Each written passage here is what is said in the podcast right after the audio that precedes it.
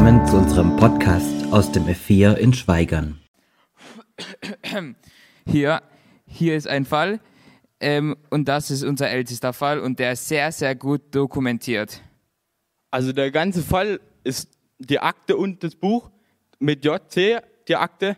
Ja, also genau. da werde ich eine Weile brauchen, bis ich das durch habe. Und das ist nur ein Bruchteil davon. Der Rest der Akten steht erst im Keller und das sind nur die wichtigsten Zeugenaussagen hier. Also wie gesagt, das wird eine Weile dauern, da ich eh nicht so gern lese. äh, wird es eine ganz schöne Weile dauern, bis ich das durch habe. Also, wie gesagt, lassen Sie sich Zeit und ziehen Sie keine voreiligen Schlüsse, weil der Fall ist sehr komplex. Es geht um Justizmord, Machtklüngeleien, Korruption, Meineid, Erpressung und, und, und. Ja, okay. Und fangen Sie am besten mit dem Buch an, das ist eine Zusammenfassung. Ja, okay. Und das hier ist, wie gesagt, Ihr Arbeitsplatz. Sie können sich ruhig ausbreiten. Sie haben hier Ruhe. Und wenn Sie noch irgendwas brauchen, holen wir, Sie, holen wir Ihnen noch zwei bis drei Tische, können wir Ihnen noch organisieren. Ja, also ich hoffe, ich werde nicht so viel brauchen, aber mal sehen, ne? Vielen Dank. Also dann viel Erfolg und nicht zu lang rummachen. Ja, also so habe ich mir die Detektivarbeit nicht vorgestellt. Ich habe gedacht, hier beim Jobcenter haben sie gesagt, da habe ich hier Action und Verfolgungsjagden. Jetzt muss ich hier Bücher lesen und, und, und irgendwelche Akten, Akten stapeln. Also das habe ich gar keine Lust drauf. Aber jetzt fange ich mal an. Aha. Hier steht was von einem Zeugen Matthäus. Mhm. Ja, und hier steht was von einem Zeugen Johannes. Das hört sich interessant an. Ich glaube, da lese ich mal ein bisschen was. Mhm.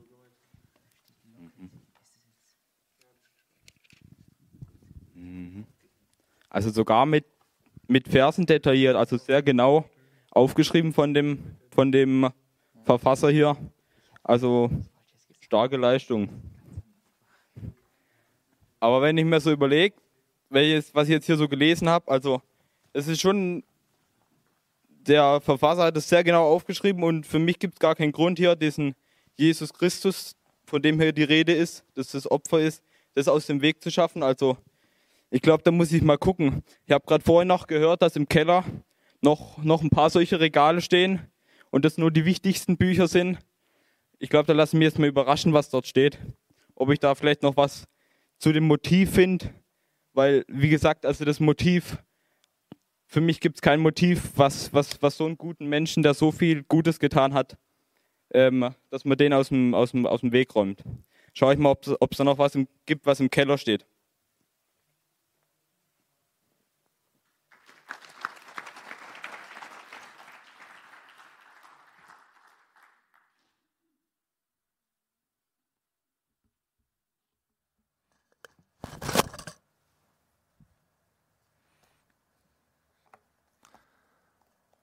Super gespielt, die zwei, gell?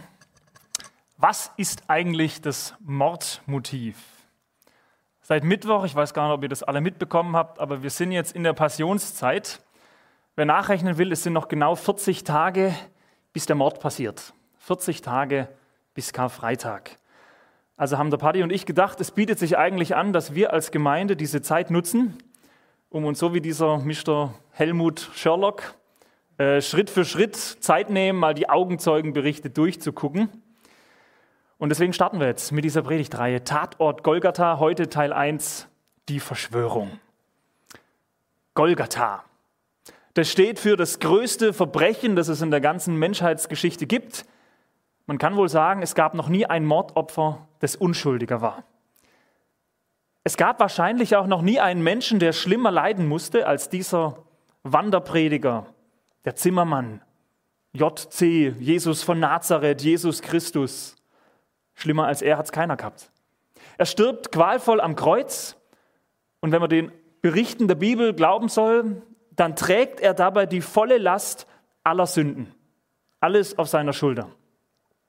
Er wird also so bestraft, als ob er selbst der schlimmste aller Verbrecher überhaupt wäre, obwohl er komplett unschuldig ist.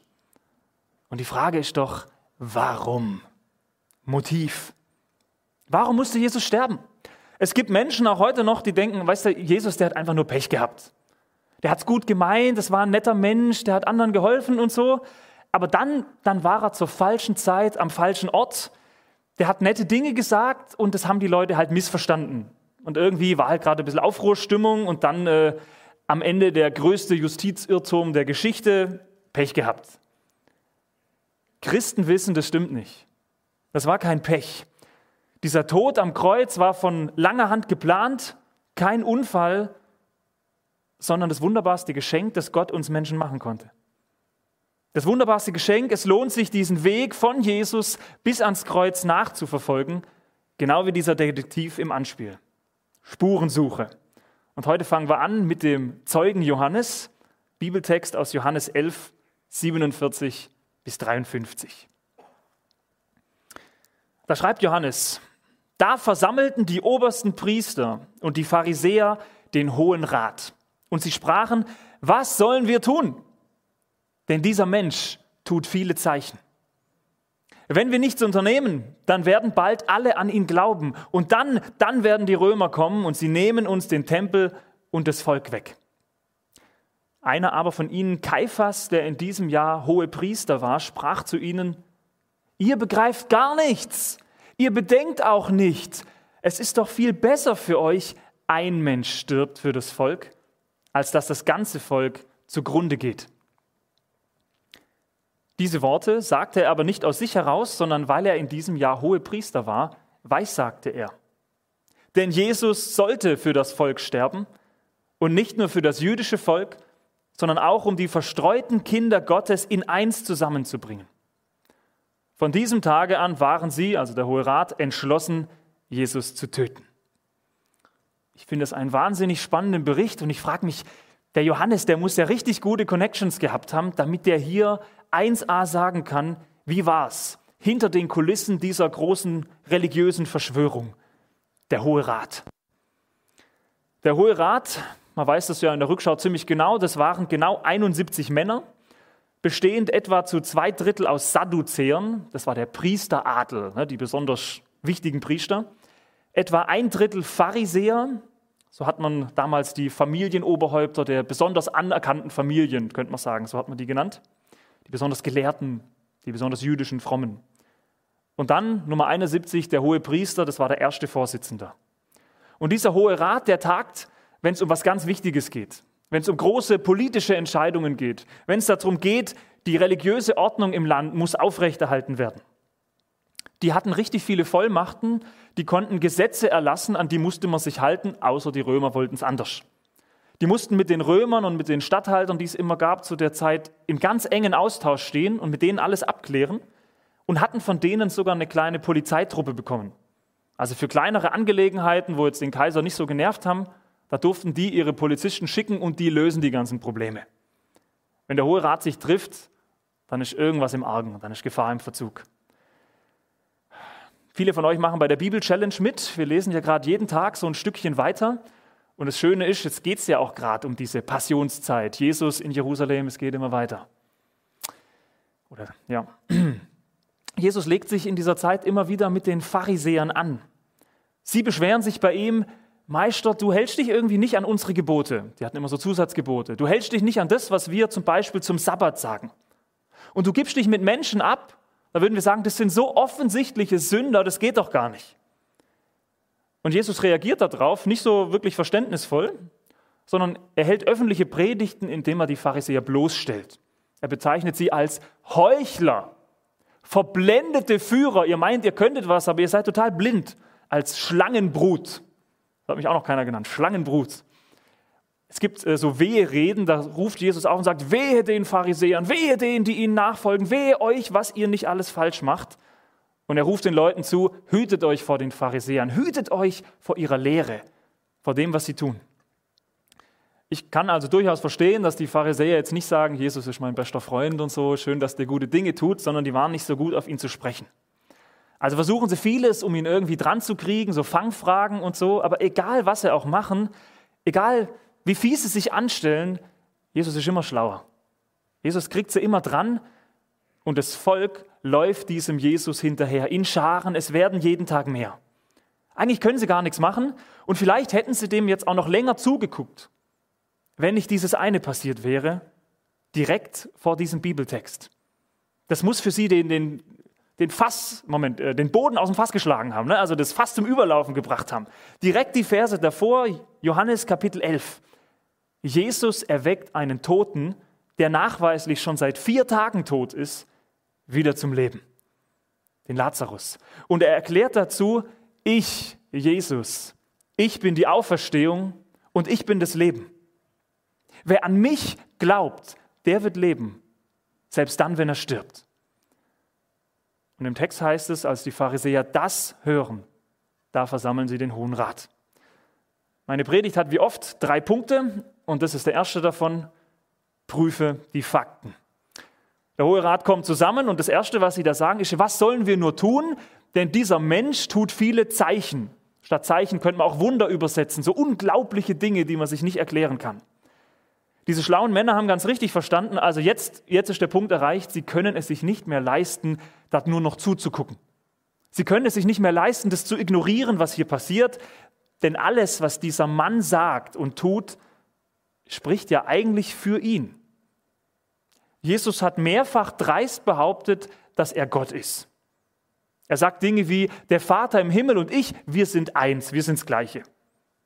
Er macht mehr als nur einmal deutlich, jetzt ja auch wieder neu, Leute sollen an ihn glauben, wie man an einen Gott glaubt. Und er behauptet, nur wer an ihn glaubt, der kann gerettet werden.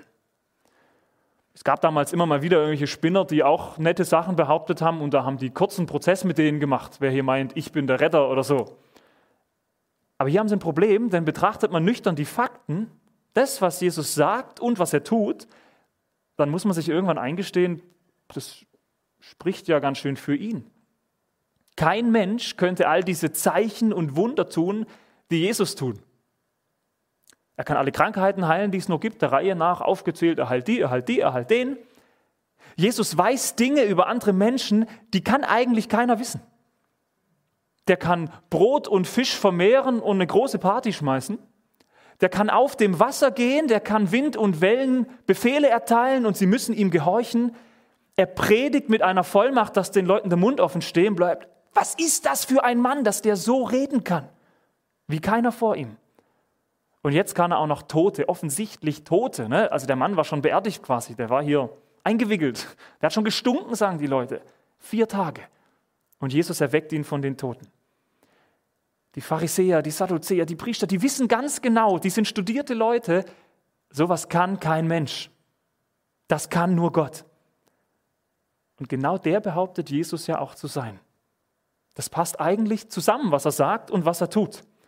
Und damit stehen sie vor dieser kritischen Frage, vor der auch heute noch jeder Mensch irgendwann mal steht und die so wichtig ist, nämlich die Frage, Jesus, wer ist er eigentlich? Wer ist Jesus? Und das Spannende ist, immer wenn sich Menschen intensiv und ehrlich mit dieser Frage befassen, dann kommen sie irgendwann an genau diesen Punkt.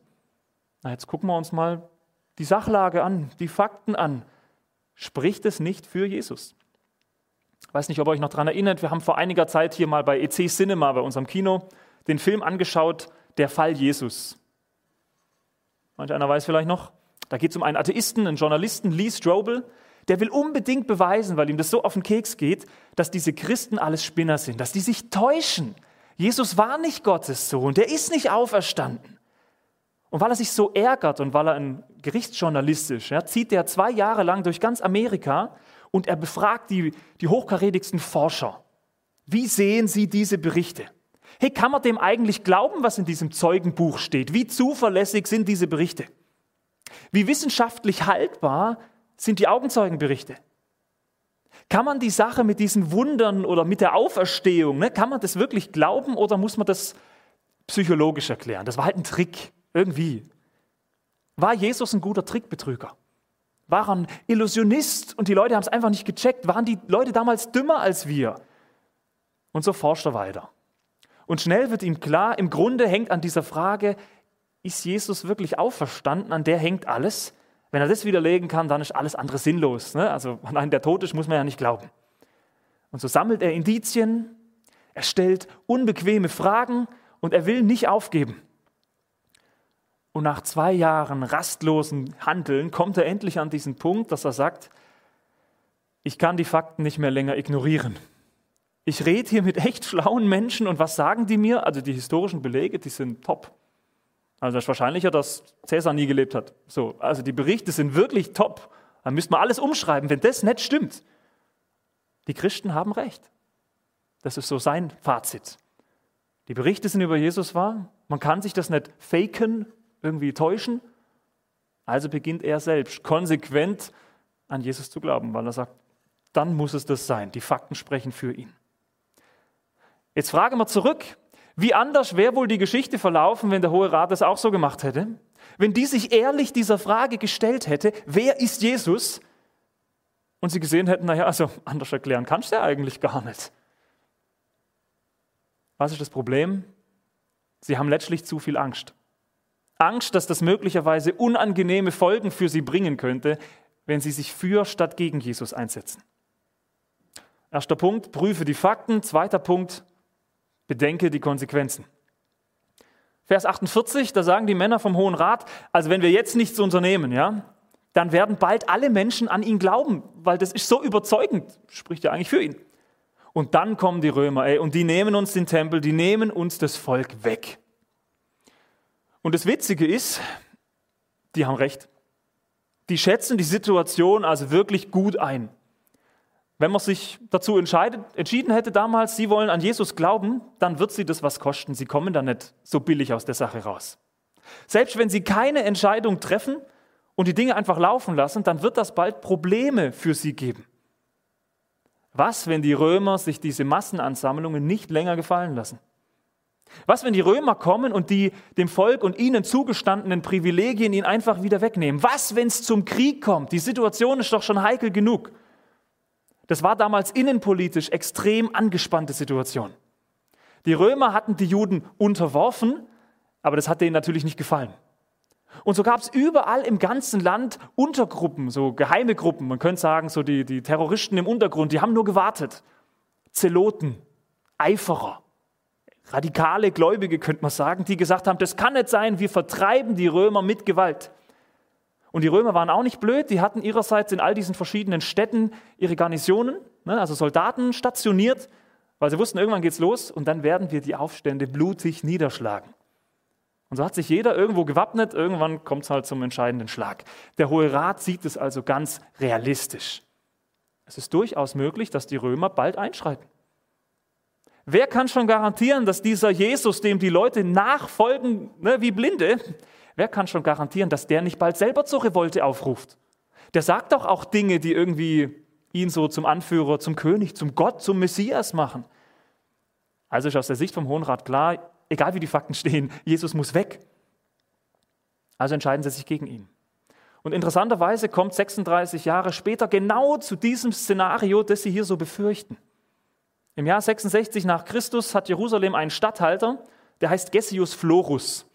Und der mochte die Juden nicht so. Also ich meine, die wenigsten Juden mochten die Juden. Moment, die wenigsten Römer mochten die Juden. So rum. Der schikaniert das Volk nach Strich und Faden. Und er geht sogar so weit, als seine Kasse mal zu dünn besiedelt ist, dass er den Tempelschatz teilweise plündert. Ne, der nimmt sich da goldenes Zeugs raus. Und als das Volk sich dann dagegen wehrt, ganz unterschiedliche Phasen, wie das weitergeht, erst lachen sie ihn aus und dann grüßen sie ihn nicht und so, aber sie wehren sich. Er beginnt diesen, diesen, diese Gegenwehr blutig niederzuschlagen. Und das lassen sich die Zeloten und auch andere im Volk nicht länger gefallen. Es beginnt ein großer Aufstand, der sogenannte jüdische Krieg. Vier Jahre lang kämpfen sie und am Ende steht die größte Katastrophe, die die Juden sich hätten vorstellen können. Die Römer zerschlagen sie völlig. Ey, so viele Tote, so viel Blut, so verrückt. Und das Schlimmste, sie zerstören den Tempel. Das große Heiligtum. Ist übrigens auch was, was Jesus seinen Jüngern vorher gesagt hat. Hier der schöne Tempel, da wird nicht jeder, also kein Stein wird auf dem anderen bleiben. In der Rückschau, also von heute her betrachtet, muss man den Männern also zugestehen, mit ihrer Einschätzung zur politischen Lage haben die recht. Absolut recht.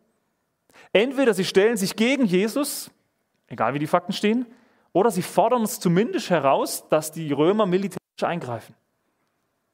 Aus weltlicher Sicht tun sie genau das Richtige. Aus geistlicher völlig daneben. Aus weltlicher Sicht, es gibt doch nichts Schlaueres, wir müssen doch unser Volk beschützen. Und doch tun sie mit dieser Entscheidung das Schlimmste, was sie machen konnten. Sie entscheiden sich gegen Gott, gegen Jesus. Die schlimmste Entscheidung ihres Lebens. Sie richten sich selber. Und manchmal frage ich mich, ist das nicht bei uns immer noch ganz ähnlich? Wie viele Menschen standen in ihrem Leben schon an dem Punkt, dass sie gedacht haben, also alles, was ich jetzt gehört habe, Predigten, Bibel, was auch immer, das spricht schon irgendwie positiv. Also das spricht mich an. Ich glaube, da steckt was dahinter. Wie viele Menschen standen schon an dem Punkt, dass sie gesagt haben, eigentlich haben die recht, ich müsste jetzt Christ werden. Ich müsste mein Leben an Jesus übergeben. Aber wenn ich so überlege, was das für Konsequenzen hätte, was ich da vielleicht für Nachteile habe, vielleicht komme ich da ja nie mehr raus. Ne? Also, ich weiß schon, als Christ sollte ich zumindest versuchen, so mein Leben so zu leben, wie Gott es will. Das wäre ja schon richtig. Aber was, wenn ich das gar nicht will? Was, wenn ich genau weiß, da gibt es in meinem Leben Dinge, am liebsten würde ich die so weiterlaufen lassen und Gott da nicht reinschwätzen lassen? Vielleicht mag ich mein freizügiges Leben, in dem ich selber Gott bin, in dem ich selber bestimmen kann, was ich machen kann und was nicht. Es ist in der Bibel kein Geheimnis, dass ein gelebter Glaube, ein aktiver Glaube aus weltlicher Sicht ganz schön teuer sein kann. Echter Glaube hat seinen Preis. Hey, das spüren die Pharisäer auch. Wollen wir das wirklich? Deshalb findet man in der Bibel immer wieder diese Stellen, wo Jesus das ganz konkret sagt, ey, wenn ihr mir nachfolgen wollt, dann überschlagt doch zuerst die Kosten, ist es das euch wert? Und er bringt ganz viele nette Beispiele, wo er sagt, also mir wird es nicht so gut gehen, euch vielleicht auch nicht. Warum soll es euch besser gehen als mir? Und manchmal denke ich hier in Deutschland oder in Europa, westliche Welt, da ist uns das gar nicht mehr so bewusst, dass der Glaube was kosten kann. Wir haben uns doch alle daran gewöhnt, also Nachteile hat man jetzt nicht, zumindest nicht so große oder offensichtliche in der Gesellschaft, oder? Wenn man christlich, manche finden das sogar gut, ach, dann bestiehlst du meine Kasse nicht, also wirst eingestellt. Das ist irgendwie auch was Positives. Normalerweise wird man nicht benachteiligt. Jetzt ist aber die Frage, stehen wir auch dann zu unserem Glauben, wenn das anders ist? Wenn er was kostet, wenn uns das ganz offensichtlich Nachteile bringt? Bleiben wir Gott treu, selbst dann, wenn das bedeutet, dass wir von der Gesellschaft angegriffen werden? Wenn die das nicht gut finden, wenn wir vielleicht sogar ausgestoßen werden. Ich lehne mich ein bisschen aus dem Fenster. Ich bin wirklich kein Endzeit-Fanatiker oder sowas. Aber ich prophezeie, die Zeit wird kommen, da wird man als bibeltreuer Christ sehr wohl herausgefordert werden. Stehe ich zu meinem Glauben oder nicht? Denn die Gesellschaft wird sich immer mehr so entwickeln, dass das durchaus aneckt, was Gott in der Bibel sagt, wie man als Christ leben soll. Genauso wie der Hohe Rat schon damals vor 2000 Jahren lieber den pragmatischen Weg gewählt hat, den bequemeren Weg, aus Angst vor Konsequenzen. So werden auch wir herausgefordert, stehen wir zu unserem Glauben, koste es, was es wolle, oder nicht. Und da kommt der dritte und letzte Punkt ins Spiel. Vermeide faule Ausreden.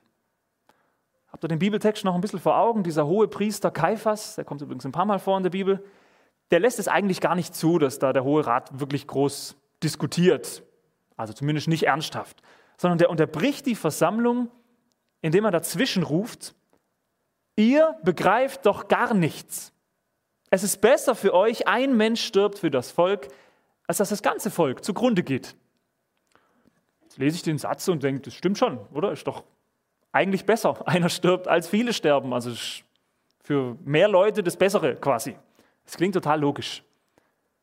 Und der Evangelist Johannes erklärt in den Versen danach ja sogar in der Rückschau, das ist eine versteckte Prophetie. Der Mann wusste gar nicht, was er sagt, aber er hat recht. Gott hat ihm das in den Mund gelegt, weil es ist tatsächlich das Beste, dass Jesus stirbt. Für die Menschheit. Das Beste, was uns passieren kann, weil sonst müssten wir alle so sterben. Aber aus dem Mund von Kaiphas ist es ganz einfach nur eine Ausrede. Scheinheilig. Er tut so, als wäre ihm das Volk ach so wichtig, aber in Wahrheit hat der gute Mann einfach nur Angst, dass er seine Macht verlieren könnte. Warum sage ich das? Man kennt den Kaiphas, also auch aus der Geschichtsschreibung. Und die stellt ihn da als einen machtbesessenen Intriganten. Ja, der hat Leute aus dem Weg geschafft, die ihm einfach nicht in den Kram gepasst haben. Ab dem zweiten Jahrhundert vor Christus war es so, das Amt des Hohen Priesters, wo früher mal so eine ganz klare Regel war, aus welchem Geschlecht muss der stammen und so Zadok, Nachkomme, solche Geschichten. Es war nämlich so, die Römer waren ja da, ne? man konnte sich diesen Rang kaufen. Hohe Priester wurde der, der am meisten Geld hingeblättert hat. Und so einer war der Kaiphas. Die meisten hohe Priester konnten sich ein paar Monate halten. Vielleicht mal ein, zwei Jahre und dann kam der Nächste und hat den ausgebotet. Ne? Also hat mehr gezahlt oder hat ihn halt irgendwie umbringen lassen. Kaiphas ist der hohe Priester seiner Zeit, der länger, länger als alle, alle anderen gewirtschaftet hat, nämlich über 18 Jahre lang. Der hatte richtig gute Kontakte und Geld, auch zum römischen Statthalter. Er war kein besonders geistlicher Mann, sondern er war vor allem super gut vernetzt. Sein Schwiegervater war der Hannas, der war vor ihm auch schon mal äh, hohe Priester. Das war eine Familie, die war so gut vernetzt überall drin, die haben, die haben auch geguckt, dass die nächsten hohe Priester, das ist erst das Kind von ihm, dann der Neffe, dann ist wieder das Kind und so. Also die haben geguckt, dass wir hier an der Macht bleiben. Zusammen mit seinem Schwiegervater hat Kaiphas alles dafür getan, um seine Machtposition zu stärken und alle politischen Gegner klein zu halten. Wenn Kaiphas hier so scheinheilig mit dem Wohl des Volkes argumentiert, dann ist das eine Farce, ein Theaterstück, eine Ausrede, die klingt auf den ersten Blick gut, wie so manches, was wir auch oft sagen, aber im Ergebnis spricht sie sich selbst das Urteil. Und am Ende planen ausgerechnet diese Männer, die die geistlichen Vorbilder sein sollen, die Anführer der Gemeinde, die planen, einen Unschuldigen zu ermorden. Und wie man im weiteren Verlauf dann noch sehen wird, also egal wie legal das zugeht, ne, wir kaufen uns auch falsche Zeugen, Hauptsache der geht weg. Das ist das Ergebnis. Keine Skrupel. Ganz offensichtlich, bei ihnen heiligt der Zweck die Mittel. Und wieder habe ich mich gefragt, wo ist das bei uns vielleicht ganz ähnlich? Wo habe ich Angst, benachteiligt zu werden, zu kurz zu kommen, wenn ich treu bleibe? Wenn ich meinen Glauben kompromisslos lebe? Vielleicht auf der Arbeit oder in ganz anderen Bereichen. Stehe ich zu Gott? Es ist mir ganz arg im Gedächtnis geblieben, kam mal ein Schüler zu mir her und sagt, Wag, also ich, ich bin super ehrenamtlich engagiert, ne? ich bringe mich in meiner Gemeinde ein die ganze Woche. Ist doch klar, da komme ich nicht zum Lernen. Ist halt ein natürlicher Nachteil quasi von diesem Engagement. Gott ist doch ein guter Gott, oder? Der will doch nicht, dass ich nachher Pech, also äh, schlecht dabei wegkomme. Also habe ich mit Gott einen Kompromiss gemacht, ich bringe mich in der Gemeinde ein und dafür schreibe ich Spickzettel. So. Leben wir unseren Glauben und sind wir auch bereit, die Konsequenzen dafür zu tragen? Faule Ausrede, ich habe gedacht, ich höre nicht recht. Und warum? Ja, weil, wenn wir ehrlich sind, wir oft nicht so gerne dazu bereit sind, Gott treu zu bleiben, wenn uns das selber Nachteile bringt. Deswegen musste Jesus sterben. Natürlich gibt es noch ganz viel Gottes Plan und so dahinter, aber von den Männern her gesehen, weil die nicht bereit waren, ihren Glauben treu zu bleiben. Und die Schlussfrage, mit der schicke ich euch auch in die Woche, sind wir wirklich so anders als die Männer vom Hohen Rat? Mal zum drüber nachdenken. Amen. Ich bete.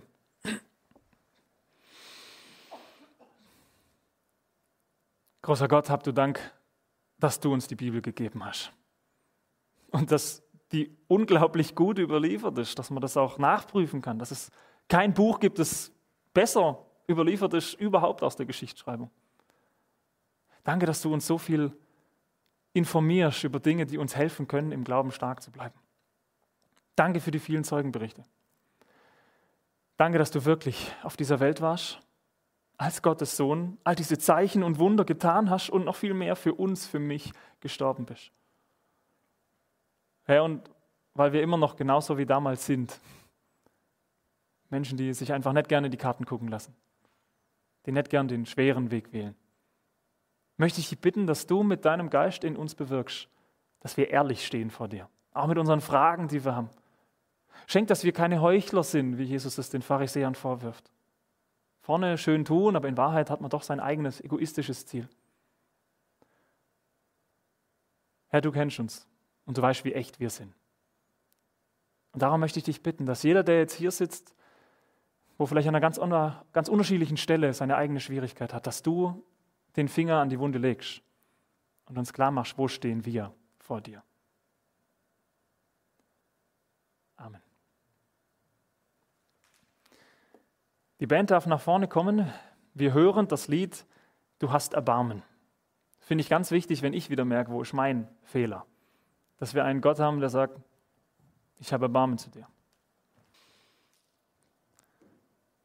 Segne und es behüte euch Gott der Vater, der dein Leben geschaffen hat, von Anbeginn der Welt wusste, dich will er machen. Gott der Sohn, der dich so sehr geliebt hat und liebt, dass er für dich gekommen und gestorben ist. Und Gott der Heilige Geist, der in jedem Christen wohnen möchte, ihn anleiten will, wie das geht, ein Leben mit ihm, mit dem Vater. So gehe dieser gute Gott mit euch, der Dreieinige, der Vater, der Sohn und der Heilige Geist. Amen. Schön, dass ihr da wart. Wir sehen uns bald wieder.